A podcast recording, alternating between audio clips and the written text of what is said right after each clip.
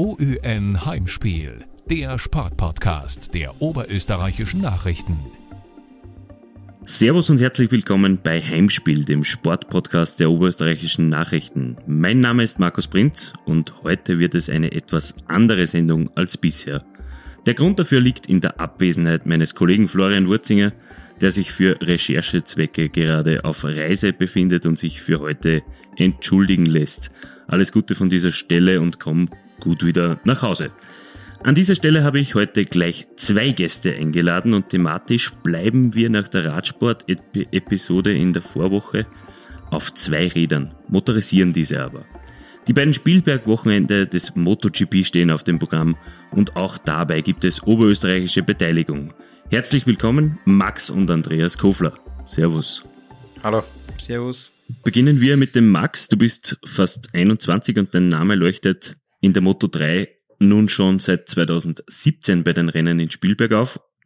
Welchen Unterschied macht es daheim in Österreich zu fahren im Vergleich zu den internationalen Rennen, die du sonst fährst? Oh, ist, ein, ist ein riesiger Unterschied natürlich. Vor allem 2017, 18 und 19, wie ich als Wildcard-Starter dabei war, war das immer das Saison-Highlight, weil man einfach in der Junioren-WM oder in der italienischen Meisterschaft im Ausland gefahren ist, nie näher äh, heimgekommen ist, man, man hat nie vor heimischen Fans oder vor Freunden oder sowas fahren können. Und da war die Wildcard natürlich immer äh, eine große Chance, dass man einfach mal die Sponsoren da haben oder die, die Fans sagt, was man kann und jetzt als Fixstarter ist das natürlich nur mal äh, nur ein größeres Highlight natürlich. Letztes Jahr war es auch zweimal schon in Spielberg, leider ohne Zuschauer. Das war jetzt dann auch doch nicht so besonders, wie ich mir es eigentlich erhofft habe, weil Heimrennen, ja, wenn keine Fans da sind, ist trotzdem kein Heimrennen. Es ist einfach nicht der Unterschied, dass ich nicht lang zur Anreise habe. Aber heuer denke ich, vor voller Hütte als Fixstarter wird es äh, ein riesen Event und äh, ja, wird sicher beflügelt sein, wenn einfach viel Zuschauer da sind und viel mich aufhören. Die Moto 3, du sprichst es an, ist bei der MotoGP in der Serie dabei. Ihr macht eigentlich, korrigiere mich, wenn ich falsch liege, äh, den gesamten Kalender mit. Ist das richtig? Genau, wir sind bei, bei jedem Rennwochenende, wo die G MotoGP am Start ist, stehen auch wir am Start und haben genau denselben Rennkalender. Jetzt wird es so sein, dass unsere Hörer nicht, nicht alle so tief in der Thematik drinnen sind. Erklär mal ganz grob den Unterschied zwischen Moto 3 und MotoGP. Äh, mein Moto 3 Motorrad hat 85 Kilogramm, nicht ganz 60 PS, 250 Kubik äh, Viertakt. Äh, MotoGP Motorrad hat 1000 Kubik, äh, ist jetzt einmal 160 Kilo oder sowas und weit über 200 PS. Also da macht auch das Leistungsgewicht einen riesen Unterschied aus. Ja, auf jeden Fall. Also MotoGP ist einfach viel schneller. Das ist die Königsklasse. Es gibt kein schnelles Motorrad. Die haben Spitzengeschwindigkeiten bis zu 355 kmh, wobei es bei mir bei 245, 250 ansteht. Startziel wahrscheinlich. Genau. Genau. Könnt ihr während des restlichen Jahres eigentlich auf dem Red Bull Ring trainieren? Ist das so eine Heimstrecke, wo man trainieren kann drauf? Oder trainiert ihr ganz woanders? Es gibt ab und zu die Möglichkeiten, dass ein Trainingsveranstalter oft für, für Hobbyfahrer oder einfach für, für Rings, äh, Ringtrainings äh, vor Ort ist, aber da habe ich eher selten die Chance, dass ich fahre, weil entweder ich bin selber beim Rennwochenende unterwegs oder es ergibt sich nicht wirklich, weil ich kein Trainingsmotorrad habe. Mit meinem Rennmotorrad darf ich nicht sechs Tage im Jahr testen. Davor sind meistens vier Testtage vor der Saison in Spanien immer, weil es bei uns wieder nicht passt. Und daher komme ich jetzt nicht so viel zum, zum Fahren am Red Bull Ring. Aber ich kenne natürlich den Ring schon gut, weil ich einige Rennen dort schon gefahren bin, eben die, wie angesprochen, die Wildcards bin ich dort schon gefahren. Und so war ich auch ab und zu schon trainieren dort. Du bestreitest dein sechstes und siebtes Rennen am Red Bull Ring. Hast du eigentlich eine Lieblingskurve? Boah, schwierig zum sagen. Der Red Bull Ring ist, ist generell cool, aber ich glaube, äh, eine von meinen Lieblingskurven am Red Bull Ring ist die, die erste links, äh, wo es dann wieder runter geht. Die, die ist richtig cool zum Fahren. Wie läuft so ein Rennwochenende im Normalfall bei dir ab? Wie kann man sich das vorstellen? Meistens ist Anreise Mittwoch, dann Donnerstag das erste Mal ins, ins Paddock gehen, dort mit dem Team die ersten Unterhaltungen führen, äh, Strategie besprechen, wie darf man sich die Reifen, die man zur Verfügung hat, über das ganze Wochenende, muss man natürlich einmal im Wetterbericht ein wenig im, im Auge haben. Dann Donnerstagnachmittag ist Trackwalk, wo einfach mit dem, mit dem Crew Chief und mit dem Data Guy einmal rund um die Strecken gegangen wird, wo man sich anschaut, was war im Vorjahr wo, was kann man da besser machen. Äh, vielleicht ist irgendwo ein Bodenwellen dazugekommen, die was man, was man sieht, was man erkennt. Und dann ja noch das restliche Material vorbereiten, wie Lederquandel, Helm, das alles zu die Service bringen, dass das alles für den Freitag um 9 Uhr dann fürs erste Training vorbereitet ist. Dann Freitag eben um 9 Uhr und 13.15 Uhr zwei freie Trainings. Danach auch wieder Daten aufarbeiten, viel mit dem Team kommunizieren, einfach schauen, was kann man besser machen für die nächsten Trainings. Am Samstag ist dann nur das dritte freie Training und das Qualifying. Da gibt's äh, Qualifying 1 und Qualifying 2. Die ersten 14 von den drei Trainingssitzungen von der kombinierten Zeit sind fix im Q2 vorqualifiziert. Aus dem Q1 kämen dann noch vier weiter. Die fahren sie dann die Startplätze 1 bis 18 aus. Die hintern ergeben sie aus, der, aus dem Ergebnis von Q1. Und am Sonntag haben wir dann noch Warm-up und Rennen um 11 Uhr. Ähm, du hast den Data Guy angesprochen. Wie viele Telemetriedaten liegen dir jetzt persönlich als Fahrer oder eurem Team vor, wenn du so ein Rennen bestreitest oder das Setup einstellst? Ich weiß gar nicht auswendig. Das sind auf jeden Fall einige. Äh, meistens, wenn ich jetzt mit dem Data Guy Daten vergleiche oder mal was anschaue, haben wir äh, in Topspeed auf jeden Fall immer, oder in Live-Speed haben wir, haben wir da. Dann dazu die, die Gasstellung, wie viel Prozent dass das Gas geöffnet ist. Vorder- und Hinterbremse und Schräglog ist, ist meistens dabei und anhand denen Daten werden schauen wir meistens dann die, die Runden an und vergleichen es auch mit dem Vorjahr oder mit anderen Fahrern, wenn man mal Daten kriegt. Und ja, das Team hat auf jeden Fall noch, noch richtig viel Daten zur Verfügung, was sie halt dann brauchen, was mich weniger angeht, wie äh, Motormapping, wie man, wie man da dabei ist, ob man zu fett, zu mager ist oder ob die Übersetzung passt. Das sind Sachen, mit denen ich mich nicht beschäftigt, aber die was wichtige Daten fürs Team sind.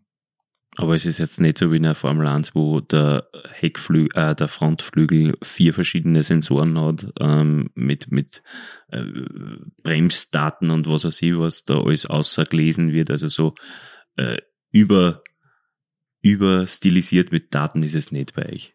Na, bei, bei uns nicht. Also Verkleidung haben wir, haben wir überhaupt keine Daten.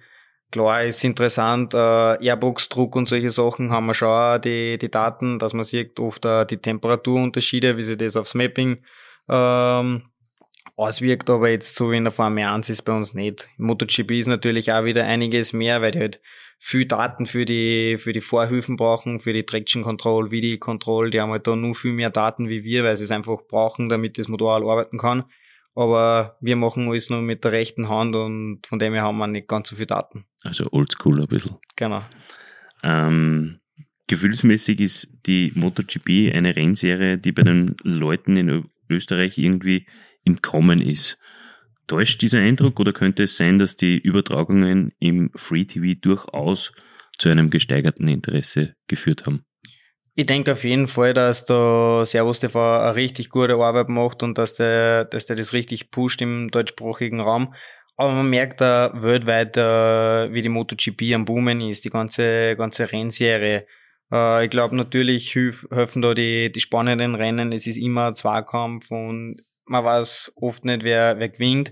Es ist bis zur letzten Runde spannend und auch, dass die, die Nachwuchsklassen, würde ich jetzt mal sagen, eben wie Moto 3, wo ich fahre und Moto 2, dass die auch extrem spannend sind. Moto 3, glaube ich, ist jetzt gerade wie ich von viel Leute her eine der spannendsten Klassen, weil jeder sagt, es ist unfassbar, wenn 15 bis 20 Leute in die letzte Runde eingängen und jeder von den 20 Leuten kann noch gewinnen und man weiß nie, wie es ausgeht. Selbst von der letzten Startreihe kann es gewinnen oder von der Boxengassen aus hat man ja schon gesehen, kann man Rennen gewinnen.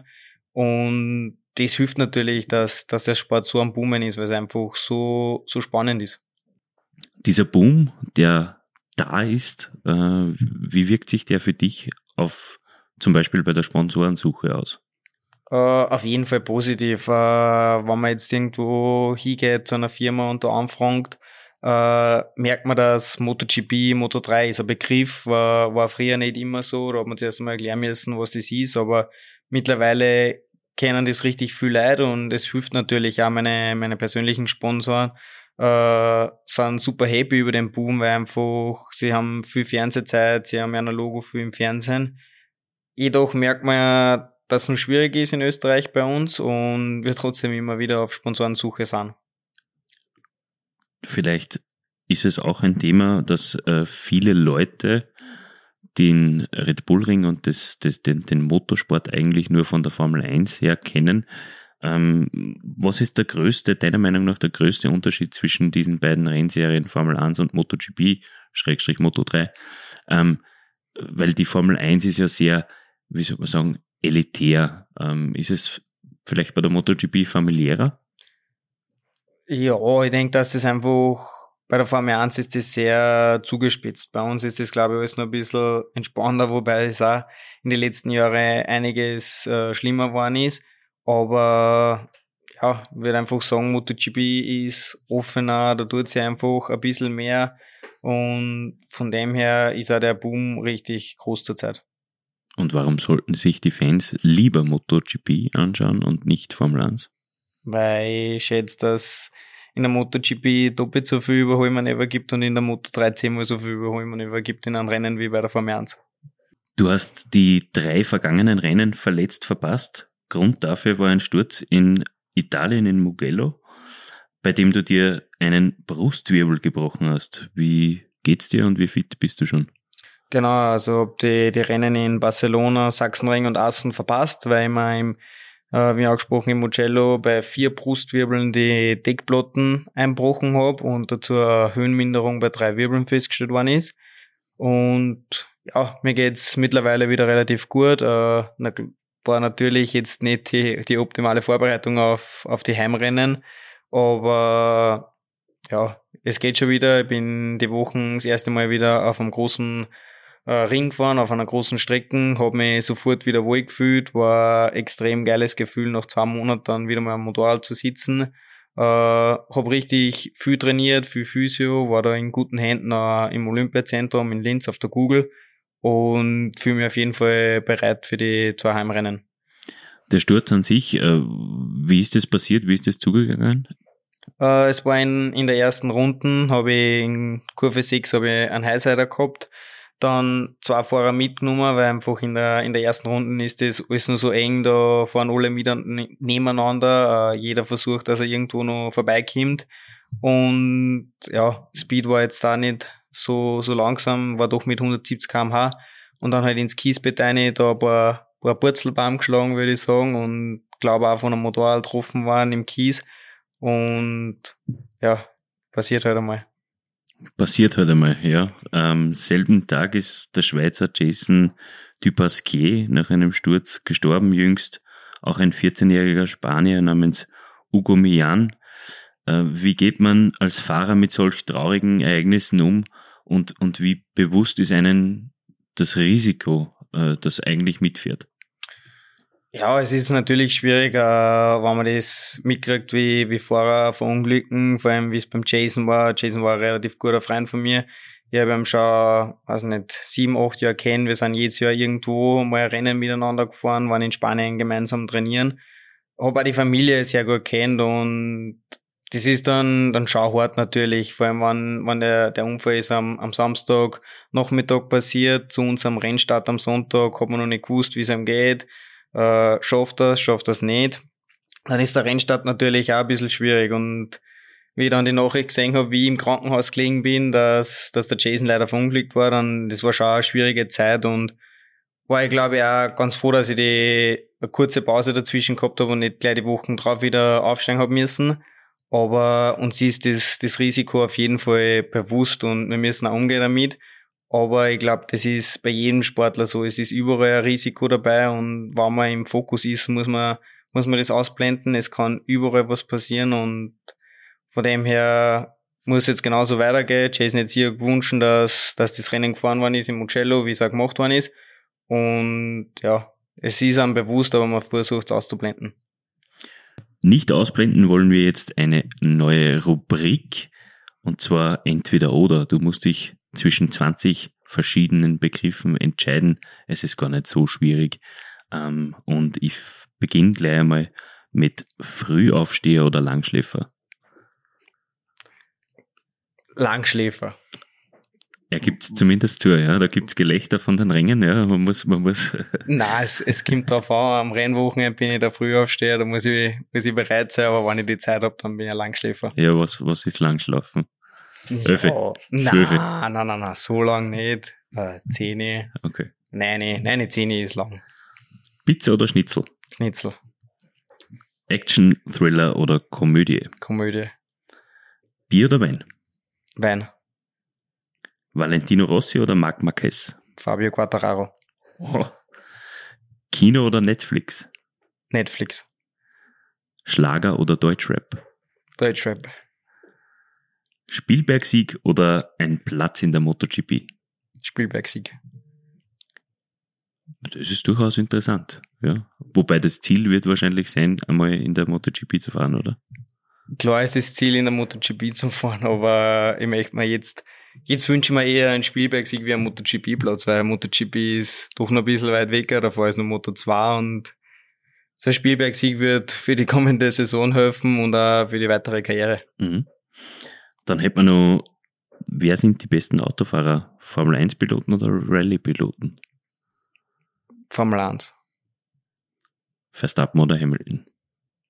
Oder kommt da ein lachender Dritter? Schwierig, ganz, ganz schwierig. George Russell. Oh, okay. Wir gehen ein paar Jahre zurück. Max, wie bist du zum Motorsport generell gekommen? Durch den Papa. Der, der Papa ist früher gefahren, war da dann ab und zu bei den bei die Rennen dabei und hab das einfach von klar auf mitgekriegt und mit fünf, sechs Jahren sowas dann das erste Mal selber im Motorrad gesessen, nach dem ersten Versuch gesagt, dass ich nie wieder aufsteige, gleich mal umgefallen, aber Gott sei Dank dann doch wieder aufgestiegen.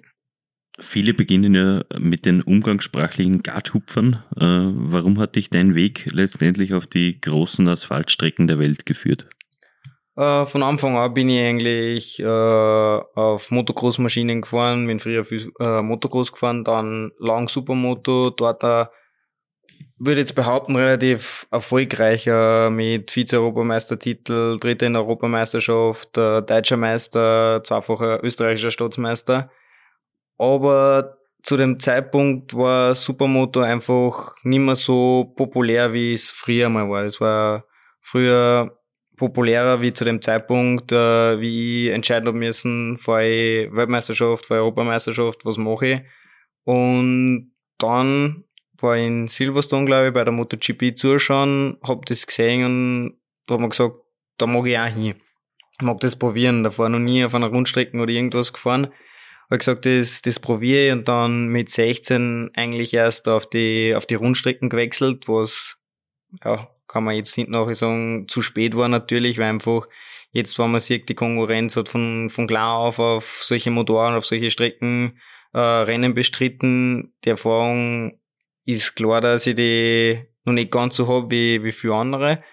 Aber ja, ich glaube, dass der Wechsel sehr erfolgreich war und dann 2017 die erste Saison komplett auf der Rundstrecken, Moto 3 italienische Meisterschaft und seit daher will ich eigentlich nicht mehr weg von, von der Rundstrecken.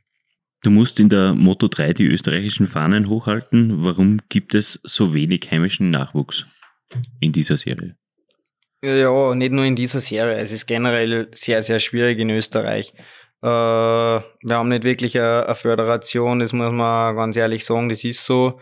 Äh, es ist schwierig mit Sponsoren. Äh, wir hätten zwar viele Firmen in Österreich, aber es ist halt auch immer, immer schwierig, wie man vorher schon gehört hat. Das wird halt oft mit Gefahr und so in Verbindung gebracht. Und dann bei Kindern nur dazu von dem her ist einfach richtig schwierig in Österreich. Man merkt, dass die ganzen Talente zurzeit aus äh, Spanien, Italien außerkämen. Dort wird einfach der, der Motorsport so gefördert wie bei uns, würde ich jetzt mal sagen, die Skifahren. Da gibt's genauso die Motorradschulen, ehemalige Weltmeister machen die Schulen auf, lernen kleine Kinder das Motorrad fahren. Und das geht bei uns einfach an. Wir haben wenig Trainingsmöglichkeiten, dazu die Föderation, was wir nicht haben. Und von dem her macht es einfach richtig schwer, dass man da als junger Rennfahrer nachkommt. Was machst du, wenn du einmal nicht auf dem Motorrad sitzt oder an das Motorradfahren denkst? Ah ja, das war, die letzten zwei Monate war das sehr ungewohnt, weil einfach äh, einmal richtig viele Wochenenden daheim bin. Das, das gibt's äh, bei mir eher selten. Wir haben, und wenn jetzt nicht unbedingt Corona einen Strich durch die Rechnung macht, haben wir 20 Rennen im Jahr. Dazu kommen Preseason-Tests, äh, drei Wochen in Katar her.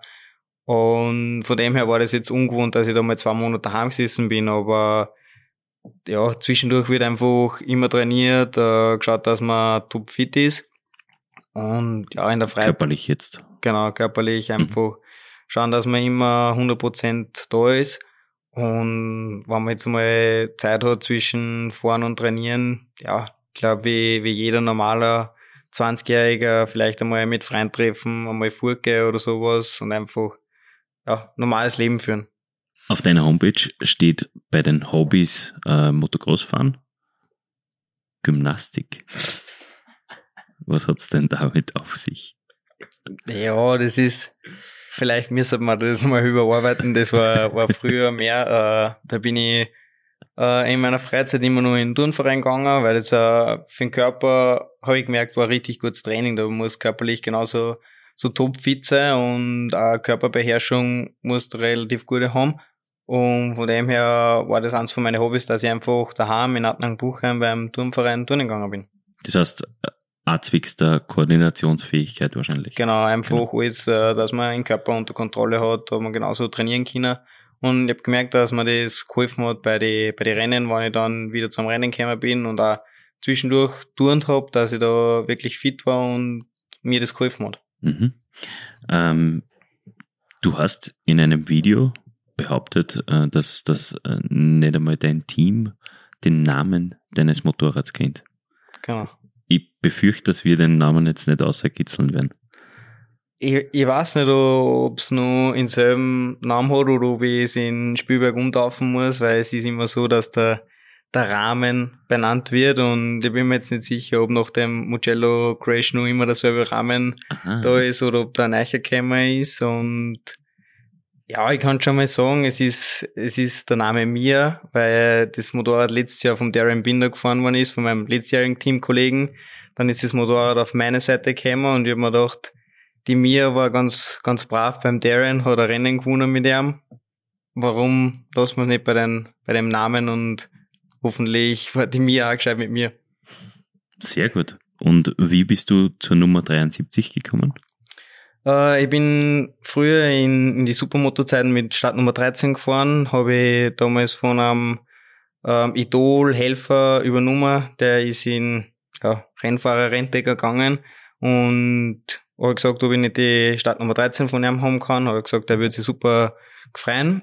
Und wie ich dann aber in die Junioren-Weltmeisterschaft Moto 3 gewechselt habe, war schon ein Fahrer mit Startnummer 13, Celestino Vietti, sagt vielleicht jemanden was, ist einer von den Valentino Rossi Academy Fahrer. Habe ich ausweichen müssen und dann war 73 ähnlich wie 13, daher 73. Oder 31, also die gespiegelte. Ja. Wäre Option gewesen. Nein, ich wollte bei, ich wollte 73 nehmen, nur dazu hat der, der Andreas, mein Bruder, im Start Nummer 19, hat gesagt, mach mal der Mama eine Freude und fahren mit ihrem Geburtsjahr. Gibt es eigentlich eine Strecke, die du am allerliebsten hast? ist es Spielberg. Wenn Zuschauer dabei sind, ist auf jeden Fall Spielberg, weil es einfach mega ist, äh, vor heimischem Publikum dort zu fahren, da genießt man jede Runde. Äh, was mir auch sehr gefällt, ist Katar und Le Mans. Und rein vom, vom, vom Streckenprofil, was haben diese drei Strecken gemeinsam? Oder ist es einfach nur vom Gefühl her? Entscheidet man das als, als, als Rennfahrer vom Gefühl? Ja, es spielen auch immer ein bisschen die Erfolge mit. Wenn du jetzt auf einer Strecke erfolgreich bist, dann, dann kommst du einfach mit einem guten Gefühl an und dann taugt er die Strecken. Das war letztes Jahr in Katar hat's mir schon gefallen, aber wenn ich jetzt das, das war mein erster Grand Prix als Fixstarter, war jetzt nicht so erfolgreich, aber wie ich hingekommen bin, hat mir das von Anfang an taugt und Katar ist einzigartig mit Flutlicht, wenn bei der Finstern fährst, nur mit Flutlicht ausgleicht, das ist extrem geiles Feeling, also das ist richtig cool. Und Le Mans bin ich das erste Mal in der Junioren-WM dort gefahren. Das hat mir auch von Anfang an Tag. Der hat mich schnell zurechtgefunden und komme jetzt Jahr wieder mit einem richtig guten Gefühl hin. Le Mans reden wir da von der 24-Stunden-Strecken? Die Autostrecken ist ein bisschen länger wie, wie die Motorradstrecken, aber Stadt und Ziel ist das, dasselbe. Aha, okay.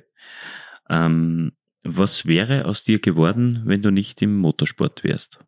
Boah, gute Frage. Äh, ich habe die, die Hack äh, in Wels gemacht und vielleicht war es in, in die Richtung gegangen, vielleicht war es dann äh, vor dem Entscheiden von der Schule schon in eine ganz andere Richtung gegangen, aber das weiß ich nicht. Bist du Profi-Motorradfahrer oder bist du, hast du daneben irgendeinen Job? Na, Profi. Was musst du erreichen, dass du in vielen, vielen Jahren natürlich äh, deine Karriere zufrieden beenden kannst? Ähm, wenn ich weiß, dass ich immer alles gegeben habe, dass ich 100% gegeben habe, dass ich immer das, das Bestmögliche rausgeholt habe und ja, das Beste daraus gemacht habe. Aber gibt es irgendwelche Resultate, irgendwelche Ergebnisse? Mm, Zurzeit nicht, nein, weil einfach in der Moto 30 ist zu schwierig, dass du sagst, ich muss den und den Platz erreichen, weil wie es in Katar bei mir war, dann, da war ich zwei Sekunden hinter dem Sieger, hab den vor mir über Stadt und Ziel fahren gesehen und werd 14. Wo du da denkst und zwei Sekunden hinten bin, konnte ich nur weit, weit, viel weiter vorn sein. Und darum ist es bei uns einfach schwierig, dass du jetzt von einer Position ausgehst, sondern einfach, wie es in Katar damals war, ich habe ein geiles Rennen gefahren, ich war super happy nach den Rennen, auch wenn es jetzt nicht der Platz 14 war und zwei Punkte nicht da gemacht habe, war ich super happy. Ich habe mich wahrscheinlich, wenn ich zehn Sekunden hinten gewesen war und Zehnter geworden war, hätte ich mich nicht mehr gefreut wie über den 14. Platz und zwei Sekunden Rückstand. Von dem her habe ich gewusst, dass ich das Beste gemacht habe und das, das macht dann glücklich dann. Weil wir übers Aufhören geredet haben, ganz kurz, hat Valentino Rossi den richtigen Zeit zum Aufhören vielleicht übersehen, weil von außen wirkt es ja oft ein bisschen verbissen, wie er jetzt am Weitermachen festgehalten hat. Ich glaube, dass es schwierig ist für ihn. Äh, er ist sicher nur einer von den von die besten Fahrer zur Zeit, aber ja, ich weiß nicht, wie es ist, wenn man, wenn man ein bisschen öder ist, wie das dann körperlich ist, aber ich stelle mir es nicht leicht vor, für das fährt er noch mega gut. Und es ist auch die ganze MotoGP, das wird enger, es wird schneller, es wird härter und man sieht ja, dass er nicht weit weg ist. Es schaut zwar von den Positionen nicht so gut aus, wenn er da jetzt auf, weiß nicht, Platz 12, 13, 14 und umfährt, aber er ist in der Runden in einem Qualifying teilweise vier, fünf Zehntel hinterm, hinterm schnellsten was im Endeffekt nichts ist, aber in der MotoGP schon wieder zu viel. Von dem her ist er trotzdem nur einer von den von die besten Fahrern. Nicht, äh, geht es ihm zurzeit, glaube ich, nicht ganz so auf oder hat andere Probleme, was man nicht weiß. Aber ich denke, dass er sicher nur dazugehört und nicht jetzt äh, das Aufhören übersehen hat. Wir lassen deinen Bruder Andreas noch an die Moto 3 prognostizieren oder tippen für, für die, die beiden Spielbergrennen. Ähm, was ist dein Tipp für die MotoGP? Wer äh, wird da gewinnen? Ich hoffe natürlich, dass äh, ein KTM-Pilot gewinnt. Äh, die haben richtig starke Motoren und das ganze, das ganze Paket bei, äh, bei der KTM ist derzeit sehr stark. Ich, ich vergune ihnen natürlich einen, einen Heimsieg, würde man auch wünschen. Aber ich denke, dass auf jeden Fall Ducati starker Gegner wird. Die haben genauso richtig viel Leistung, was man am Red Bull Ring braucht. Ich denke, dass äh, Jack Miller sicher immer ganz oben auf der Rechnung zum Homie ist und äh, Oliveira. Mhm.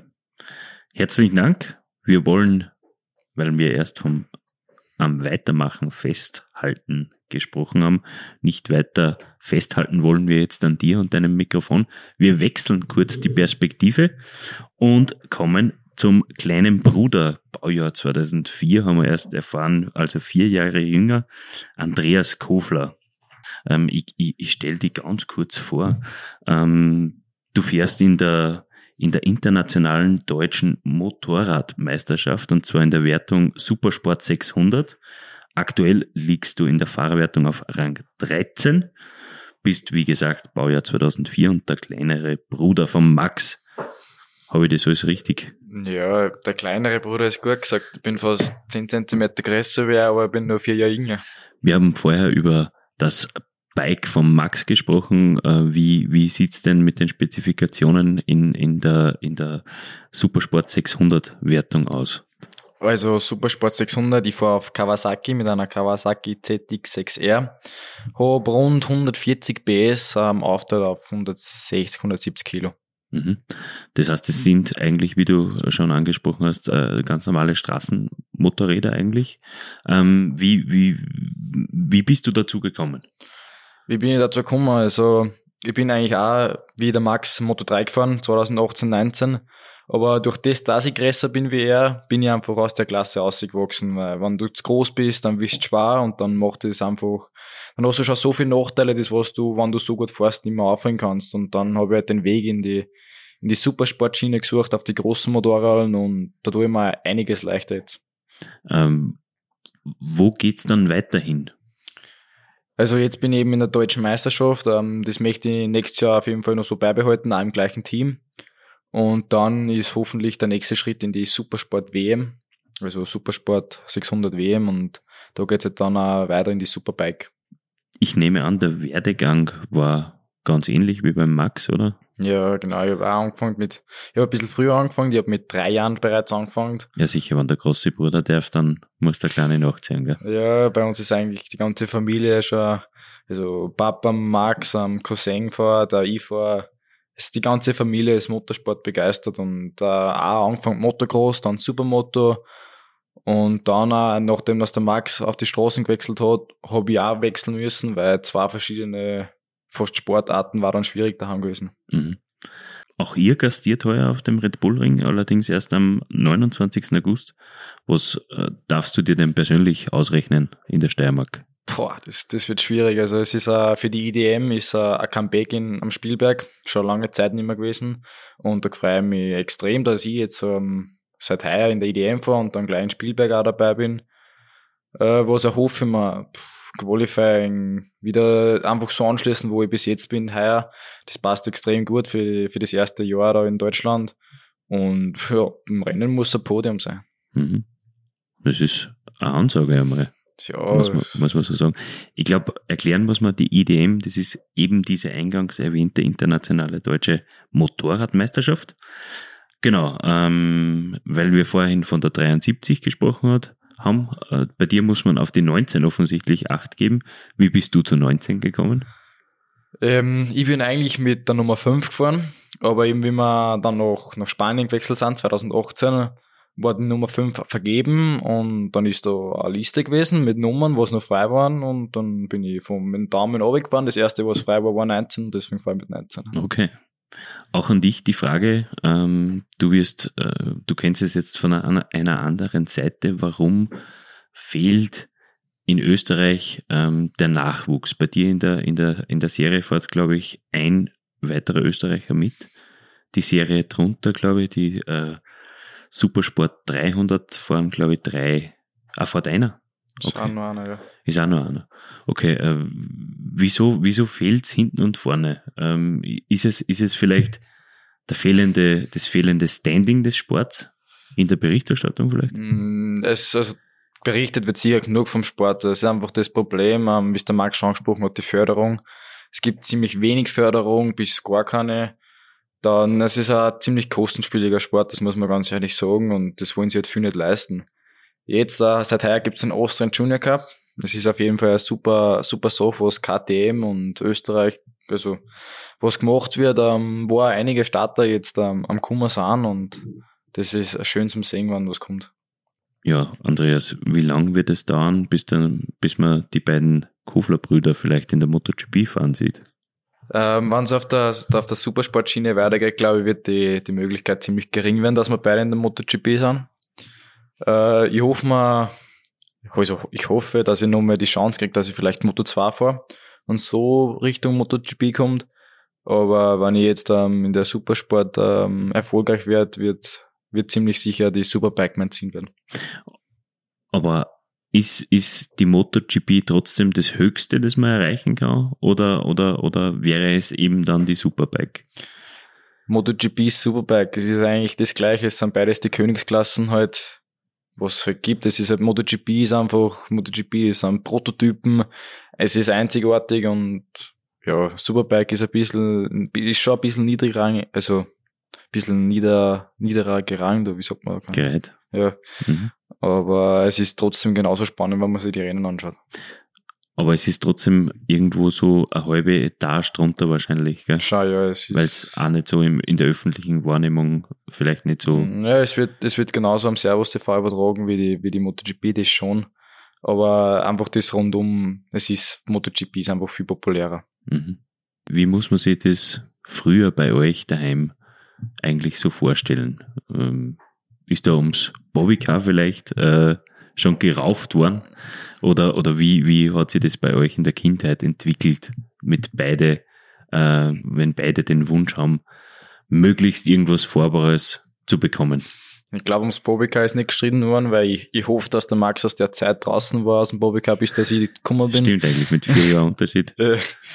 Äh, aber kommt- s- kommt aber sonst, sonst, wir haben immer beide unser eigenes Motorrad gehabt, also die Gefahr war nie da, dass das jetzt, also es ist jetzt eher so in der heutigen Zeit, dass, wenn wir das gleiche Zeug fahren beim Trainieren, das Kraft wird und so, jetzt mag ich mal fahren und jetzt darfst du mal fahren und schwierig. Wie, wie wichtig ist da die Unterstützung von den Eltern? Äh, pff, oh- ohne Eltern geht gar nichts. Da glaube ich schon, es nicht einmal aus der Haustür aussehe. Ähm, der Papa, Mama, also mit unserem Gastbetrieb daheim, Gasthof Weißel, ähm, 24-7 am Arbeiten, die geben alles dafür, dass, dass ähm, der Max und ich Motorrad fahren können. Und für das bin ich über alles dankbar. Ich glaube, der Max auch. Auf jeden Fall. Ja, bevor wir, bevor wir noch ein bisschen weiter sprechen, ähm, habe ich auch dich, für, an dich, diese Entscheidungsfragen. Ähm, es sind dieselben. Du hast vielleicht schon ein bisschen einen Vorteil jetzt. Ähm, ich frage dich aber trotzdem, Frühaufsteher oder Langschläfer? Ähm, Sagen wir 50-50. 50-50. Also es, es war eigentlich jetzt ein Kommt- Joker. Kommt drauf an, wann ich, auf, an, wann ich aufwache. Okay. Pizza oder Schnitzel? Schnitzel, Action, Thriller oder Komödie? Komödie, Bier oder Wein? gar nichts. Warte, Die regen gerade 17. Müsste es sein. Da bald, darfst du bald, eigentlich ja, schon. bald. Ja, da darfst du eigentlich schon. Ja, dann nehmen wir einen Wein. Äh, Valentino Rossi oder Marc Marquez? Jack Miller, Okay. Kino oder Netflix? Netflix, Schlager oder Deutschrap? Deutschrap. Spielberg-Sieg oder Platz in der MotoGP?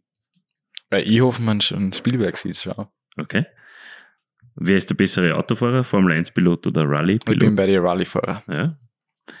Max Verstappen oder Lewis Hamilton? Max Verstappen. Max Verstappen hat zwei Heimsiege am Red Bull Ring gefeiert. Äh, ist der Red Bull Ring auch deine Lieblingsstrecke? Hm, Es ist auf jeden Fall schön zum Fahren dort. Ähm, Ich war heuer einmal testen dort mit 600.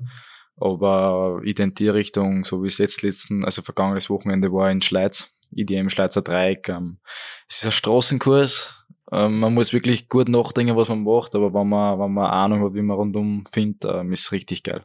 Dein Rennen in Spielberg ist am 29. August, soweit ich jetzt informiert bin. Ja, Gleich darauf folgt das nächste motorsportliche Highlight und zwar vom, von deinem äh, Motorsportclub, dem MSV Schwanenstadt. Und zwar da gibt's einen Oldtimer Grand Prix. Ja, genau, das ist ähm, alle zwei Jahre, also die, wegen Corona jetzt alle drei Jahre.